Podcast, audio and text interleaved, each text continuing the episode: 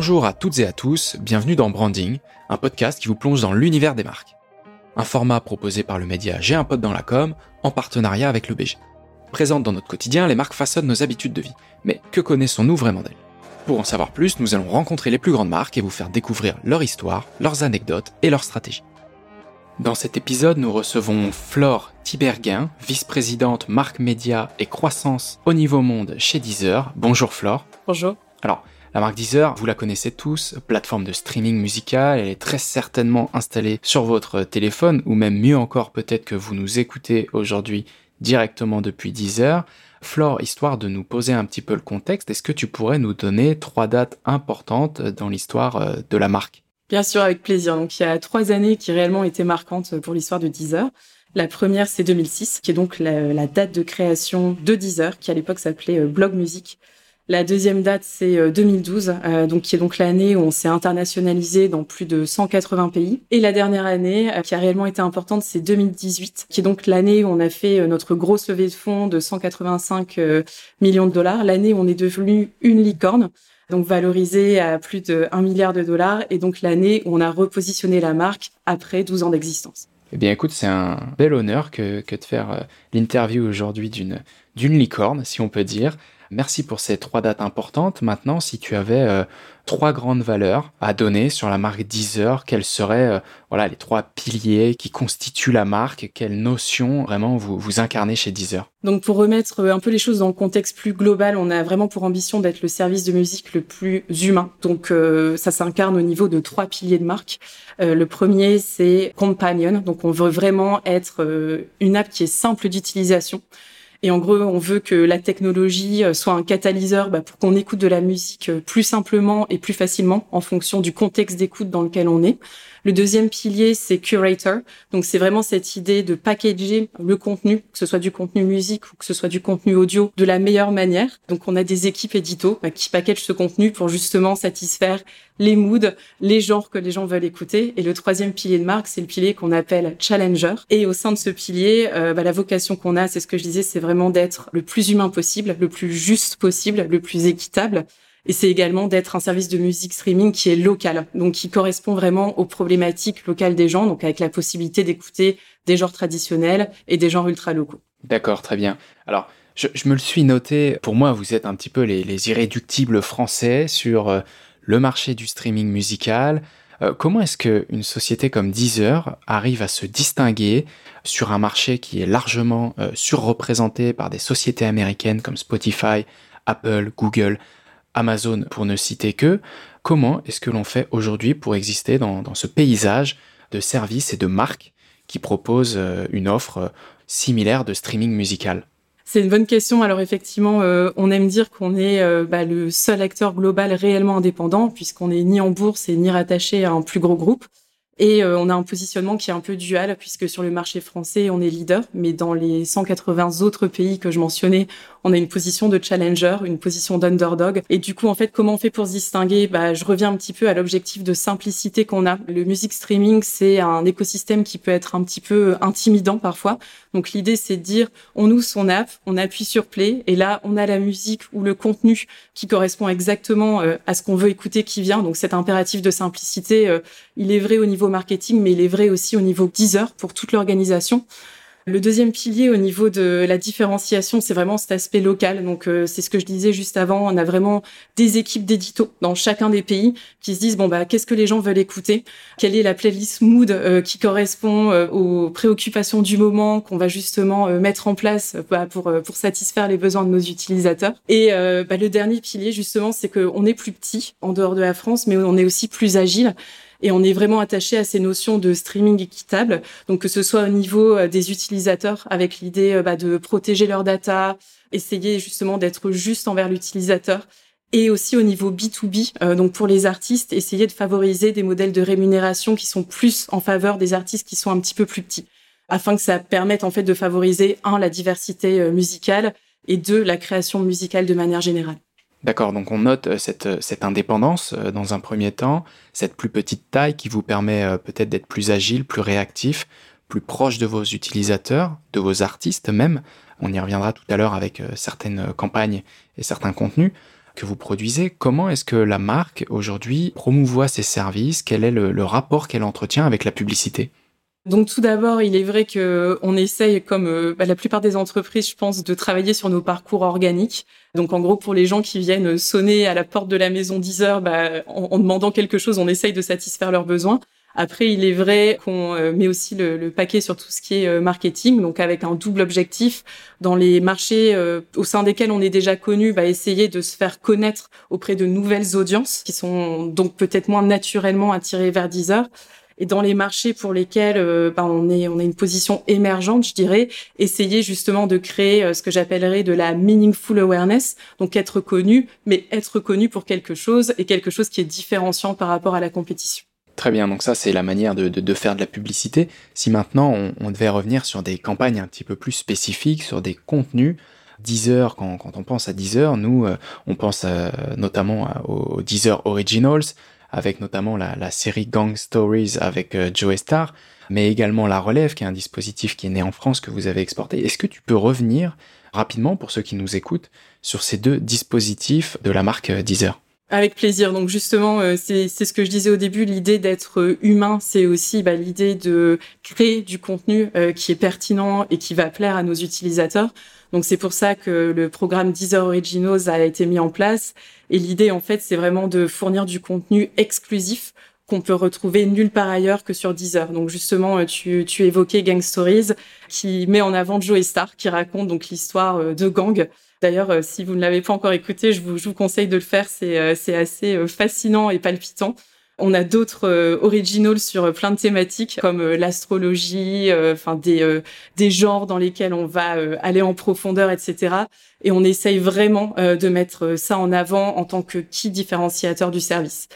On essaye également de mettre en avant euh, bah, des, la, la, la, jeune scène artistique sur des genres qui sont bien spécifiques comme le rap. Donc on avait créé La Relève, donc une initiative qui était autour du futur du rap, où on mettait en avant des artistes rap à qui on demandait d'enregistrer des morceaux, pareil qu'on ne pouvait retrouver que sur Deezer. Donc cette initiative a connu un franc succès en France et un tel succès qu'on a décidé en fait de le scaler à d'autres pays. Donc on a La Relève Maghreb euh, qui vient de sortir et qui pareil met en avant euh, la, la, scène du rap émergente dans les pays du Maghreb, uniquement disponible sur Deezer. D'accord. Donc là, dans le cadre de La Relève, euh, le dispositif, c'est quelque chose que vous avez testé en France, que vous avez validé et que du coup vous avez jugé bon d'exporter, c'est ça?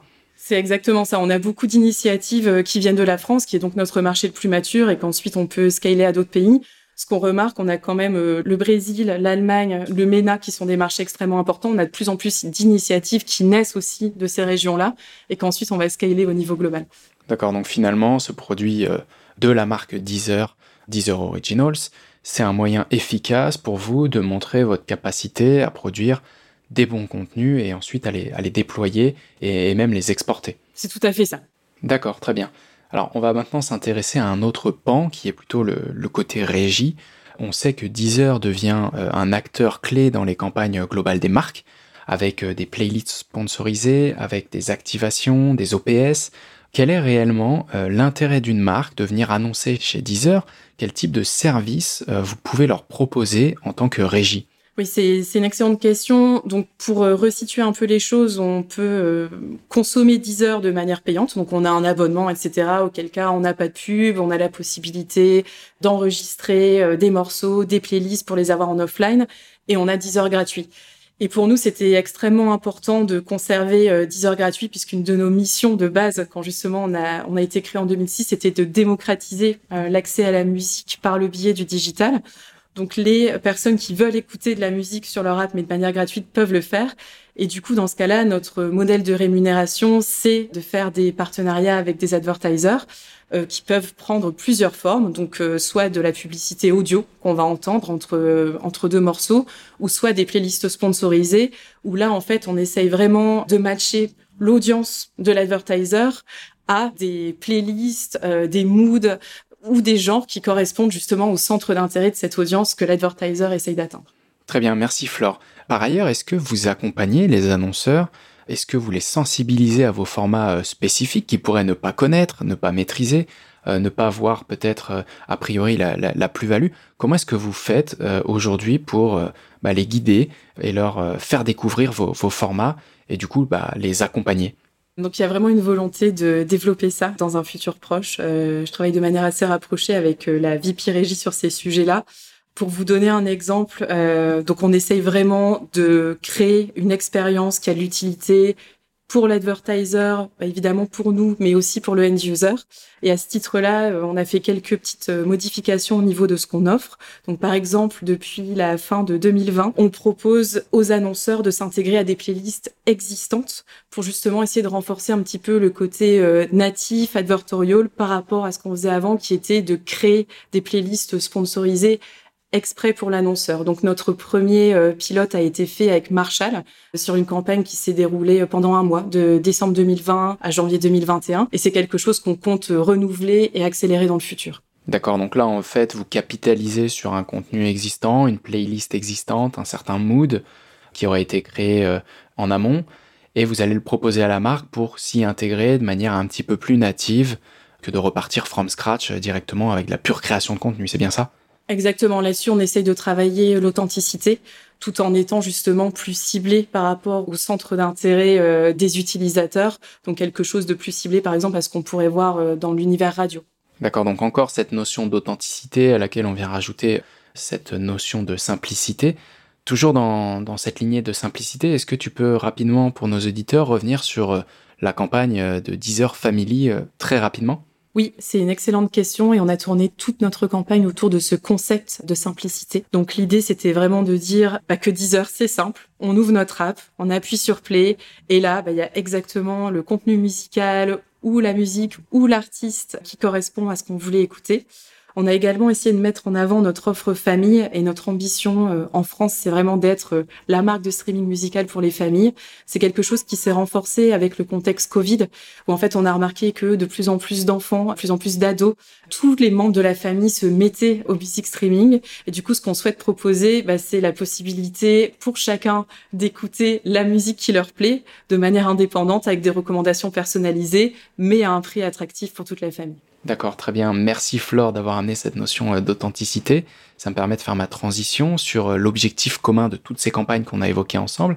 Est-ce que cette notion revient, euh, cette notion d'authenticité, est-ce qu'elle est seule à être présente en tant qu'objectif sur ces campagnes? Est-ce que tu peux nous en dire un petit peu plus? Tout à fait. Donc l'authenticité est vraiment au cœur de notre ADN. Comme je le disais, en France, on est un leader, mais dans les autres pays, on est un petit poussé. du coup, on essaye de créer de la proximité avec nos prospects, avec nos utilisateurs, pour créer justement cet attachement émotionnel à, la marque. Donc ça, ça prend plusieurs formes. Le premier, je le mentionnais un petit peu avant, c'est vraiment cet impératif de simplicité d'essayer de pas être intimidant et d'essayer de se dire bah oui on est une app on est une tech mais avant tout bah, la tech doit être là pour permettre à des personnes donc les employés Deezer de mettre à disposition de la musique et du contenu audio de manière extrêmement simple pour tout le monde d'un point de vue créa, euh, cette notion d'authenticité, ça se retranscrit aussi au niveau des gens euh, qu'on va mettre en avant. Donc, on va essayer de mettre euh, bah, des personnes auxquelles on peut se rapprocher, qui nous ressemblent dans nos campagnes publicitaires. Ce qu'on va essayer de faire aussi, c'est d'humaniser un petit peu notre communication. Et je vais vous donner un exemple. Donc, récemment, on a commencé à faire signer nos emails et faire écrire nos emails par nos éditos, donc nos experts musicaux, pour justement créer ce lien de proximité au niveau des communications qu'on envoie avec nos utilisateurs et nos prospects. Donc si maintenant on devait parler un peu des, engagements de la marque Deezer, si on devait faire une projection sur l'avenir, quels seraient les engagements que prendrait la marque Deezer euh, aujourd'hui pour l'avenir? Alors on a beaucoup de, c'est une excellente question. Il y a, il y a beaucoup de choses euh, pour lesquelles on veut se battre, donc on essaye de choisir nos chevaux de bataille et ça revient un petit peu euh, à ces idées de streaming équitable dont, dont je parlais avant. C'est vraiment ce qu'on essaye de mettre en avant. Il y a deux choses qui sont réellement importantes pour nous. La première, c'est le système de rémunération des artistes. Euh, donc ça, c'est quelque chose qui est extrêmement important pour nous et qu'on veut pousser pour essayer de faire simple, à l'heure actuelle, l'industrie musicale reverse des royalties sur un modèle basé sur le nombre d'écoutes fait par tous les utilisateurs. Nous, ce qu'on aimerait faire, c'est bouger vers un système qu'on appelle UCPS, donc User Centric Payment System, où la rémunération des artistes est faite en fonction de l'écoute individuelle. Donc, je vais prendre un exemple. Si toi, tu écoutes trois artistes au cours du mois, ben, en fait, l'argent que tu mets au niveau de ta souscription chez Deezer va aller à ces trois artistes. Donc, c'est quelque chose qui est compliqué à mettre en place parce qu'il y a plein de parties prenantes, etc. Mais on pense que, un, ça permettrait euh, de favoriser plus de création musicale et plus de diversité musicale, puisqu'en fait, il y aurait bah, la possibilité d'ouvrir à plus de genres, plus de petits artistes. Et donc, c'est quelque chose sur lequel on va réellement se, se battre au cours des prochains mois. Je tiens quand même à souligner qu'au niveau du système actuel, on reverse déjà 70% de nos revenus aux ayants droit, donc euh, auteurs, compositeurs, interprètes, producteurs, etc. Mais là, on parle vraiment de favoriser bah, les plus petits artistes et des genres qui sont pas forcément les plus populaires euh, pour un pays donné. Donc ça, c'est vraiment notre premier engagement. Et notre deuxième engagement, donc dans cette idée euh, d'authenticité, d'être humain, etc., en B2C, ce qu'on veut, en fait, c'est être le plus transparent possible avec nos utilisateurs, que ce soit au niveau de la simplicité euh, d'utilisation de nos services ou que ce soit au niveau du respect de leurs data. Donc, qu'ils soient sûrs que, bah voilà, les notions de respect, de data privacy, etc., soient bien prises en compte par Deezer. Donc, ça, c'est deux choses qui sont euh, très, très importantes pour nous dans les mois à venir. D'accord, donc là, tu nous as parlé de streaming équitable, de proximité, de transparence, de simplicité d'authenticité. On est en plein mois de mars. Flore, est-ce qu'il n'y aurait pas une campagne toute toute récente dont tu pourrais nous parler? Alors si, il y en a une tout à fait et elle a été lancée hier, donc c'est un timing parfait. C'est la campagne qu'on a lancée pour euh, International Women's Day. Donc l'idée, c'était pas juste euh, de mettre une playlist euh, où on avait des femmes artistes, etc. On a voulu aller plus loin et un petit peu éveiller euh, les consciences sur euh, la position et la visibilité des femmes dans l'industrie euh, musicale. Juste une petite stat qui fait un peu peur, on n'a que 30% des femmes qui sont représentées dans l'industrie musicale, on n'a que 6% des femmes qui sont productrices, on n'a que 5% des femmes qui sont ingé etc. Donc la première chose qu'on voulait faire, c'était montrer ce gap en fait de représentation des femmes au sein de l'industrie musicale. Donc c'est quelque chose que vous pouvez découvrir justement euh, en vous rendant dans l'app et en allant sur Deezer. Et on voulait aussi aller un petit peu au-delà de ça et permettre à l'utilisateur de participer à ce changement et donc d'écouter plus de contenus qui sont bah, justement soit produits, soit interprétés par des femmes et la possibilité de partager ce contenu pour justement créer un mouvement et créer un petit peu une représentation plus élevée des femmes au sein de cette industrie. Très bien, et eh ben écoute, c'est très clair, Flore. Tu as ajouté cette notion d'engagement des utilisateurs conjointement avec vous, puisque vous vous engagez vous aussi euh, sur cette cause. On arrive maintenant à la fin de cet épisode. Un grand merci à toi pour ton temps. Merci à vous. Je pense que tu as rempli ta mission en nous permettant d'en savoir plus sur euh, la stratégie de la marque Deezer. Merci encore pour cet échange. Merci à tous de nous avoir écoutés. On se retrouve très très vite dans un prochain épisode de notre podcast Branding en collaboration avec le BG. À très bientôt.